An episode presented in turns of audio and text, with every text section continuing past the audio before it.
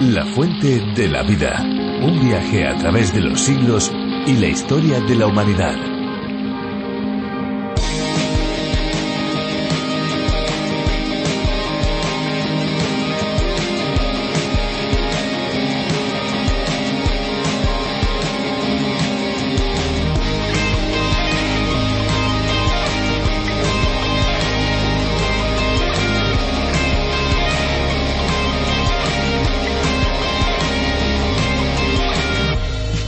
La sequía es una novela apocalíptica escrita en 1979 por James Graham Ballard. En ella se muestra un mundo donde el agua potable prácticamente ha desaparecido. Debido a la contaminación del medio ambiente se ha creado una capa sobre los océanos que impide el ciclo del agua al anular la evaporación. Debido a esto no hay lluvias y una gran sequía asola el planeta provocando grandes crisis en todas las áreas. La población decide establecerse en las riberas de los ríos o en las zonas costeras para intentar sobrevivir. Sin duda, La sequía es una novela de ficción que podría mostrarnos cómo sería nuestro futuro en el peor de los casos.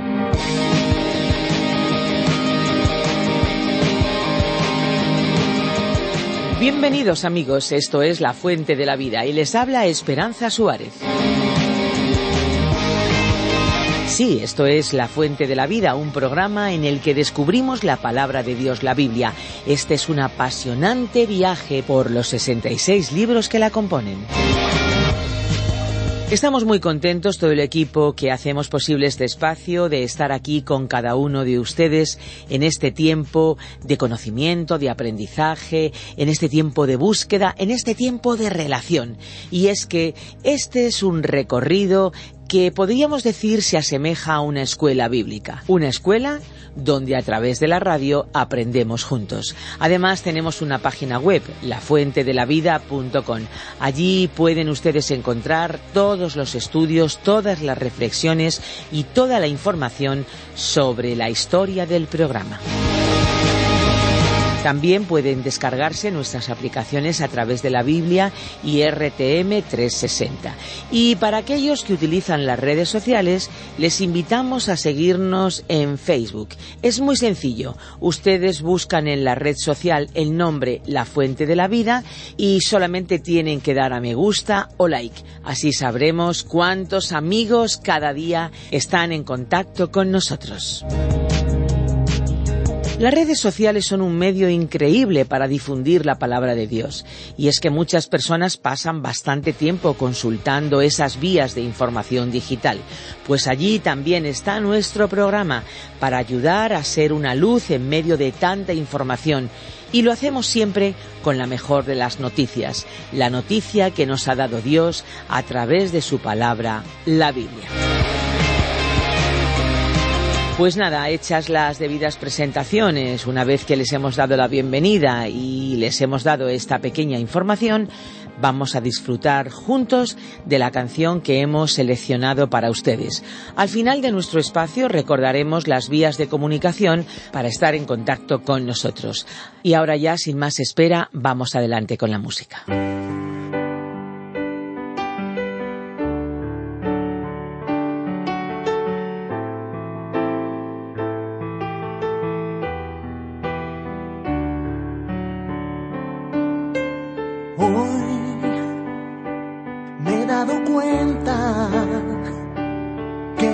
Como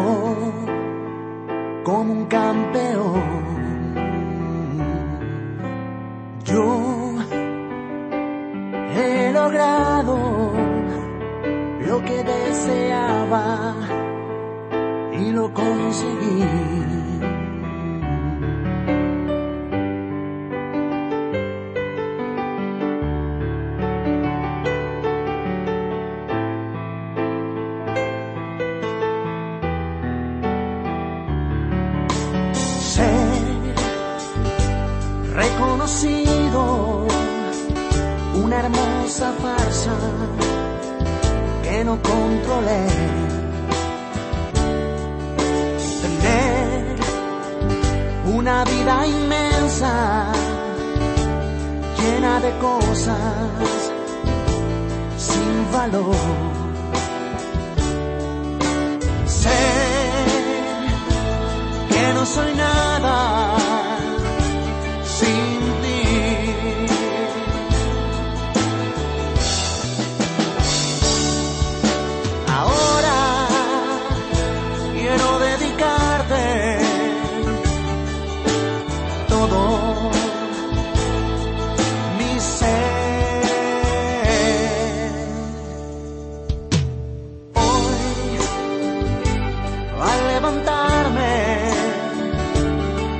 mi vida y llévame.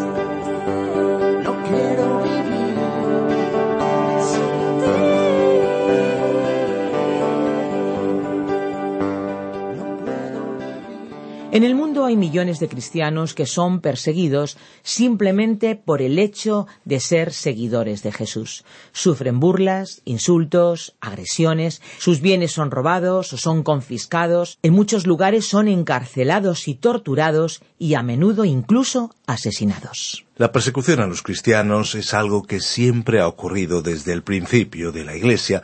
El propio Jesucristo sufrió por hablar de las buenas noticias de salvación que Él nos regala y también sus seguidores han pasado por situaciones difíciles por difundir su mensaje transformador. Pero aunque la persecución sea dura, hay una promesa y una esperanza a la que los cristianos nos podemos aferrar. Vamos a descubrir más en el capítulo 4 de la primera carta de Pedro. Amigos, estamos seguros que lo que hoy vamos a escuchar no nos dejará indiferentes. Vamos ya a la reflexión, pero recuerden que pueden ponerse en contacto con nosotros de manera inmediata en nuestro número de WhatsApp 601 20 32 65. Nosotros volvemos al finalizar la reflexión. La fuente de la vida. Nuestro estudio de hoy se encuentra en la primera epístola del apóstol Pedro capítulo 4, desde el versículo 12 hasta el 19.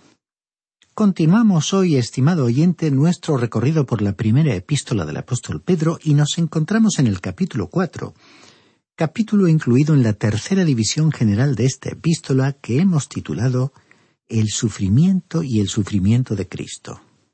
Recordemos también que este capítulo 4 lleva el título El sufrimiento produce obediencia a la voluntad de Dios.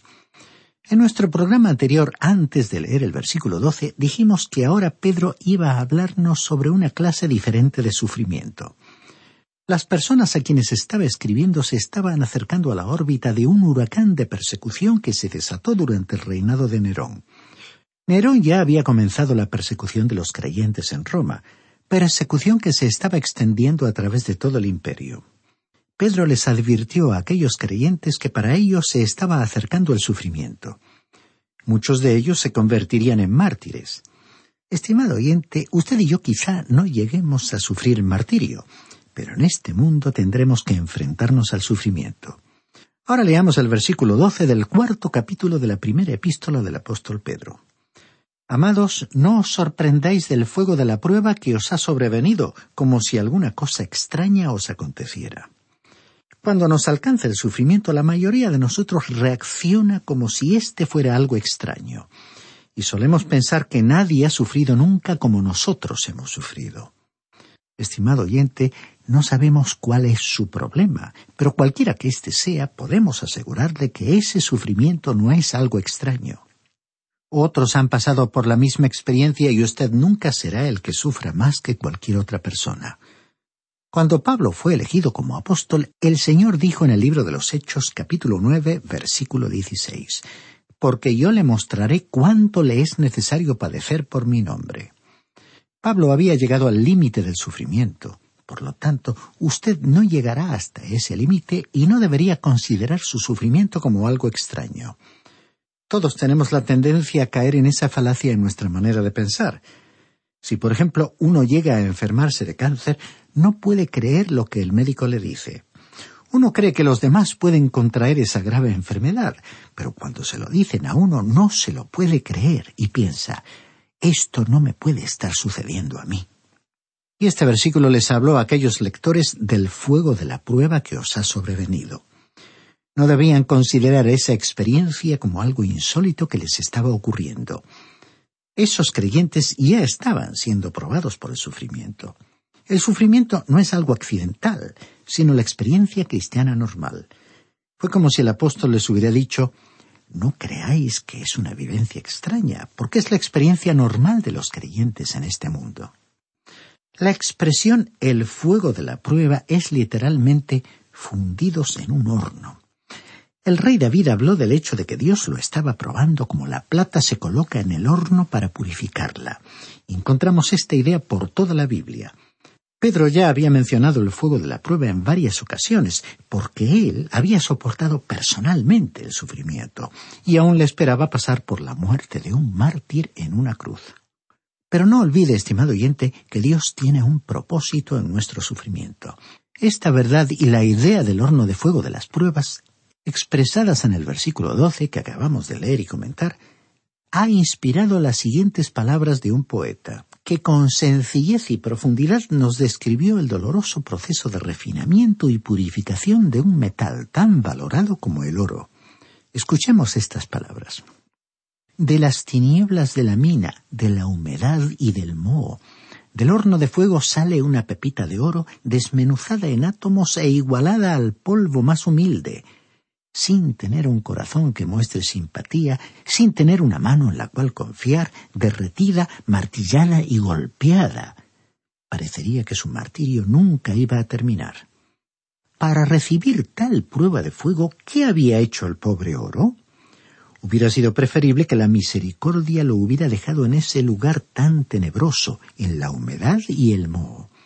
Si esta es la gloria del vivir, entonces es mejor ser escoria que oro.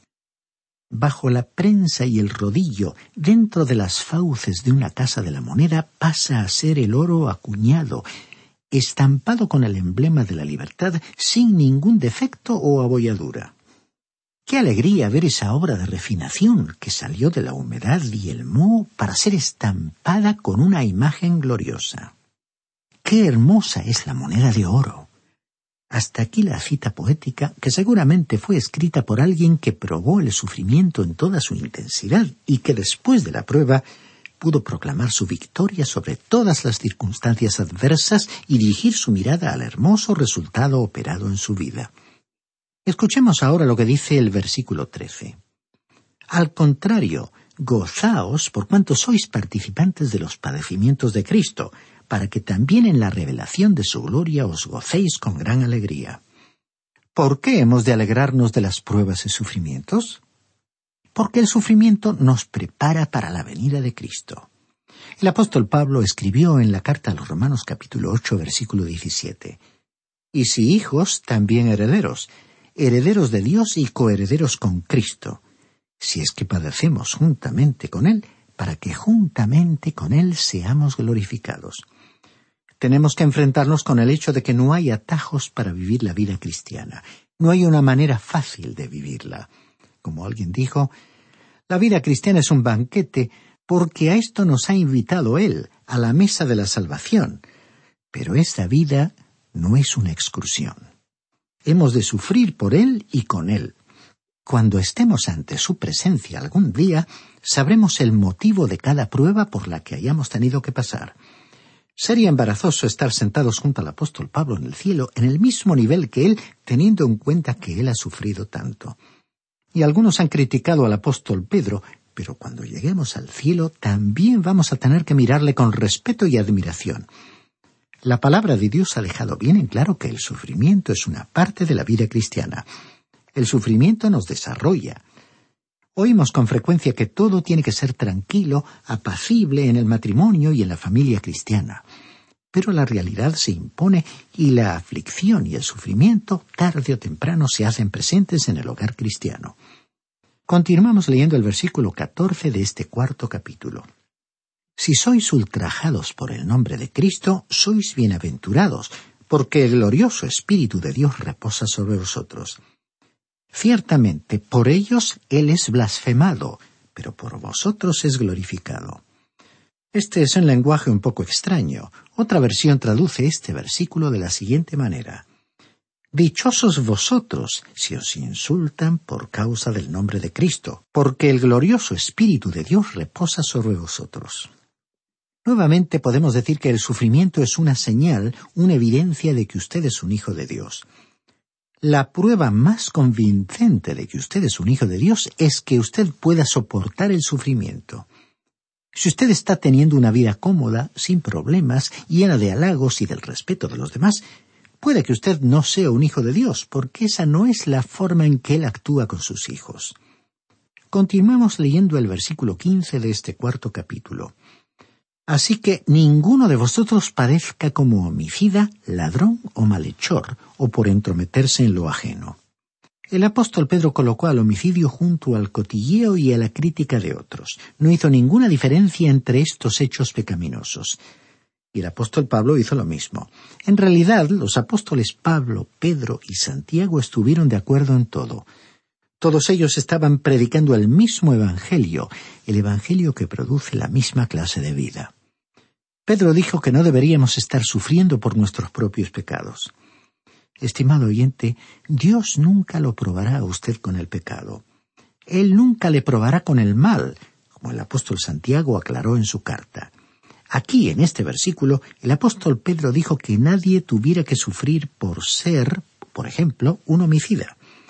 Y el versículo 16 de este cuarto capítulo de la primera carta de Pedro dice, Pero si alguno padece como cristiano, no se avergüence, sino glorifique a Dios por ello. Nuestro corazón se identifica con aquellos cristianos que están hoy en la cárcel porque están sufriendo verdaderamente un castigo. Sin embargo, si ellos están sufriendo por causa de sus propios pecados, no pueden traer honra al nombre de Dios por el hecho mismo de estar en una prisión, pero de todas maneras pueden glorificar al Señor y dar testimonio de Él en medio de esa situación en la que, por cierto, hay personas a las que usted ni yo podemos alcanzar con el mensaje de salvación y esperanza.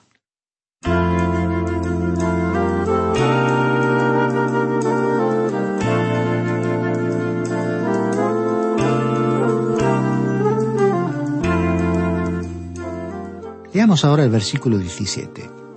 Es tiempo de que el juicio comience por la casa de Dios. Y si primero comienza por nosotros, ¿cuál será el fin de aquellos que no obedecen al Evangelio de Dios? Aquí destacamos la frase es tiempo de que el juicio comience por la casa de Dios. Es que los creyentes tendrán que presentarse ante el tribunal de Cristo.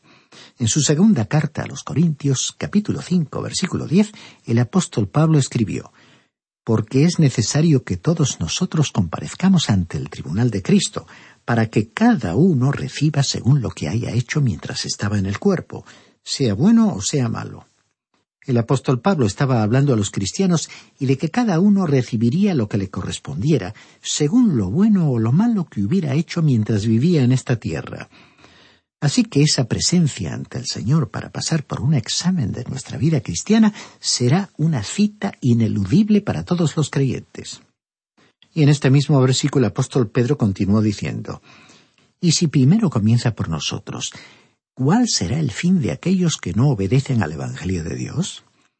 Cristo ha pagado el castigo que nos correspondía a nosotros por nuestros pecados, pero supongamos que hemos vivido una vida que no ha traído honra y gloria a su nombre.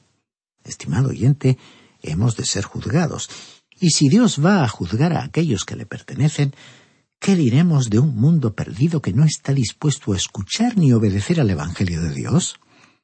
Y dice el versículo 18 de este cuarto capítulo, Y si el justo con dificultad se salva, ¿qué pasará con el impío y el pecador? Es decir, que como creyentes podemos decir que hemos sido salvados difícilmente. Los considerados justos ante Dios han sido salvados por la muerte de Cristo y por haber depositado su fe en Él. Esa fue la única manera de recibir, y sin merecerlo en absoluto, el don de la salvación. Ahora, si los considerados justos por los méritos de Cristo apenas han podido salvarse como un tizón arrebatado del fuego, ¿qué será del impío y del pecador? se preguntó el apóstol Pedro. Estimado oyente, si usted no es un cristiano y si nosotros apenas hemos recibido la salvación solamente por haber creído en Cristo, ¿cuál será su situación y destino personal? No hay sino solo una esperanza, solo hay un camino de salvación. El Señor Jesús dijo, Yo soy el camino. Continuemos leyendo el versículo 19 de este cuarto capítulo. De modo que los que padecen según la voluntad de Dios encomienden sus almas al fiel Creador y hagan el bien. Aquellos que han sufrido verdaderamente saben lo que es comprometerse y encomendarse a Dios. El apóstol Pablo habló de este tema cuando escribió en su segunda carta a Timoteo capítulo 1 versículo 12. Por lo cual asimismo padezco esto. Pero no me avergüenzo, porque yo sé a quién he creído, y estoy seguro de que es poderoso para guardar mi depósito para aquel día. Mi depósito puede traducirse como lo que le he confiado. ¿Y qué le había confiado el apóstol al Señor? Algunos creen que esto se refería al Evangelio que Dios le había confiado al apóstol Pablo. Estamos de acuerdo con ello, pero creemos que el significado más profundo era que Pablo estaba diciendo Yo vine a Cristo y simplemente le encomendé todo, hice un depósito. Las cosas que para mí eran ganancia las consideré como pérdida, y lo que había sido una pérdida se convirtió para mí en una ganancia para que yo pudiera ganar a Cristo. Pablo enumeró en una lista ocho diferentes factores en los cuales estaba confiando para recibir su salvación. En este sentido podemos leer la carta a los Filipenses capítulo 3 versículos 1 al 6. Y después el apóstol Pablo dijo en ese mismo capítulo de Filipenses, versículos 7 y 8, Pero cuántas cosas eran para mi ganancia las he estimado como pérdida por amor de Cristo. Y ciertamente aún estimo todas las cosas como pérdida por la excelencia del conocimiento de Cristo Jesús mi Señor. Por amor a Él lo he perdido todo y lo tengo por basura para ganar a Cristo. Así que todo aquello a lo cual Él había dado tanto valor, y nos referimos a todos sus privilegios raciales, sociales y religiosos, se convirtió en una carga, en un verdadero desperdicio en lo cual ya no volvería a confiar. A partir de su conversión solo confiaría en Cristo. Y aquí en nuestro pasaje el apóstol Pedro dijo, de modo que los que padecen encomienden sus almas al fiel Creador. Estimado oyente, ¿ha confiado usted realmente en Él? Algunos tienen depositada en un banco una caja de seguridad en la cual guardan cosas valiosas. Durante el día y por la noche pueden sentirse tranquilos porque saben que se encuentra en un lugar seguro. Ahora bien, yo me fui a dormir anoche sin preocuparme por mi alma. ¿Sabe usted por qué? Pues pude descansar en paz conmigo mismo porque Cristo se ha hecho cargo de ella. He hecho mi depósito con Él y en Él confío. ¿Ha hecho usted este depósito confiándoselo a Él? ¿Le ha encomendado a Él su alma? Podemos decirle que si usted así lo ha hecho, incluso cuando los problemas, dificultades o el sufrimiento lleguen a su vida, aun en los días oscuros, aun cuando usted sea llamado a caminar por un valle de desaliento o depresión, podrá sobreponerse a esa experiencia, sabiendo que el Señor lo cuidará. Alguien trató de expresar la realidad de la vida cristiana con las siguientes palabras. Dios no ha prometido un cielo siempre azul, caminos llenos de flores por los cuales podamos andar durante toda nuestra vida. Dios no ha prometido el sol sin lluvia, la alegría sin tristeza y una paz sin dolor. Dios no ha prometido que no llegaríamos a conocer las pruebas, las tentaciones, los problemas y la aflicción. Él no nos ha dicho que no íbamos a llevar una carga, alguna preocupación. Dios no ha prometido caminos fáciles y amplios, un andar sin problemas, sin necesitar un guía. No ha prometido un camino en el cual no encontráramos una montaña rocosa, empinada y escarpada, un río turbulento y profundo. Pero Dios ha prometido fortaleza para el día, descanso para el trabajador, luz para el camino, gracia para sobrellevar las pruebas, ayuda de lo alto, compasión y solidaridad inagotable, amor imperecedero. Hasta aquí la cita. Estimado oyente, ¿ha hecho usted su depósito? ¿Ha encomendado su alma al Señor?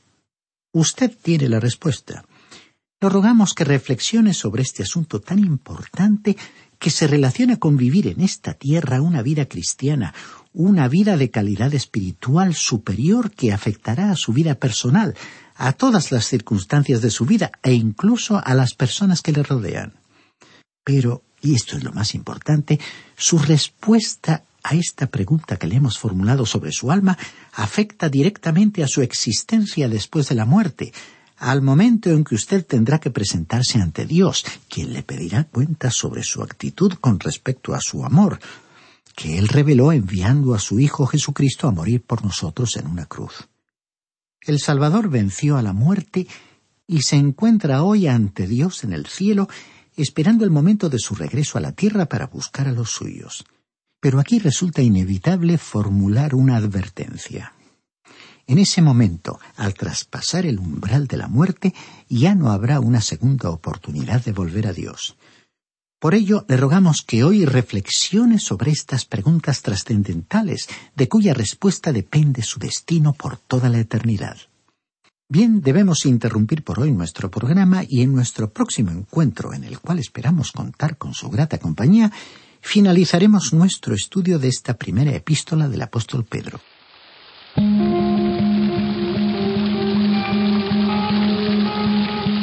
Y llegamos al final del programa en esta ocasión, pero esperamos que vuelva, amigo, que vuelva al próximo para poder seguir este camino radiofónico con nosotros.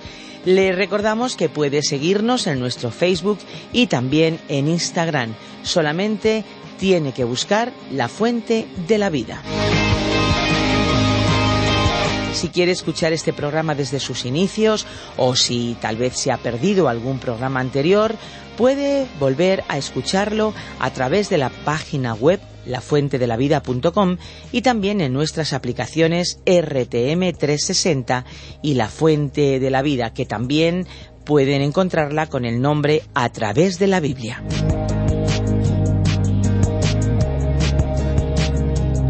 Si desea contactar con nosotros a través del teléfono, puede hacerlo. Nuestros números son el 91 422 0524 o bien el 601 20 32 65 422 0524 o bien 601 203 265.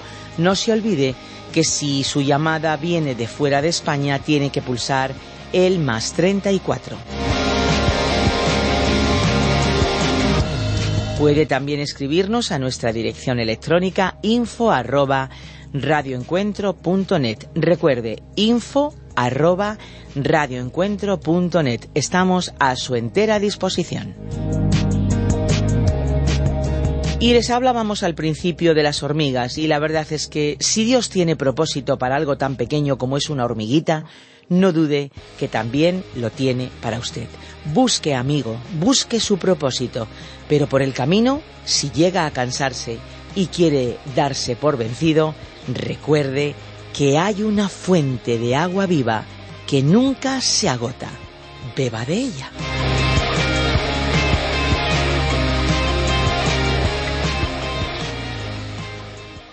Este ha sido un programa de Radio Transmundial producido por Radio Encuentro, Radio Cadena de Vida.